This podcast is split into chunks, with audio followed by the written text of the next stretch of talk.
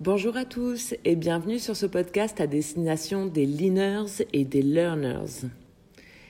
Alors, le Lean by No Waste, c'est le podcast dans lequel je vous partage mes anecdotes terrain, mes expérimentations sur le Gamba au contact des réalités et des interviews avec les premiers concernés, les entreprises dans lesquelles j'interviens, et notamment avec les patrons, les managers et les opérateurs.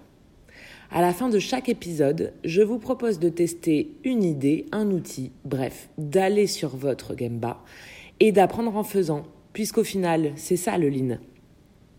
Mon objectif, vous montrer l'envers du décor, la face cachée des outils du lean. Qu'est-ce qu'on cherche réellement à faire avec un 5S Vous voulez faire du lean, mais vos équipes ne vous suivent pas? Comment faire? La satisfaction client, ok, mais tout le monde en parle. Qu'est-ce que le lean apporte de vraiment nouveau? On dit que le lean, c'est du bon sens. Alors pourquoi est-ce si compliqué de le mettre en place?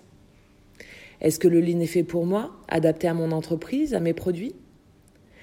Je suis Julie Chevalier, experte de la transformation des usines par le Lean en région PACA, fondatrice de No Waste, cofondatrice du relais Lean PACA et membre de l'Institut Lean France.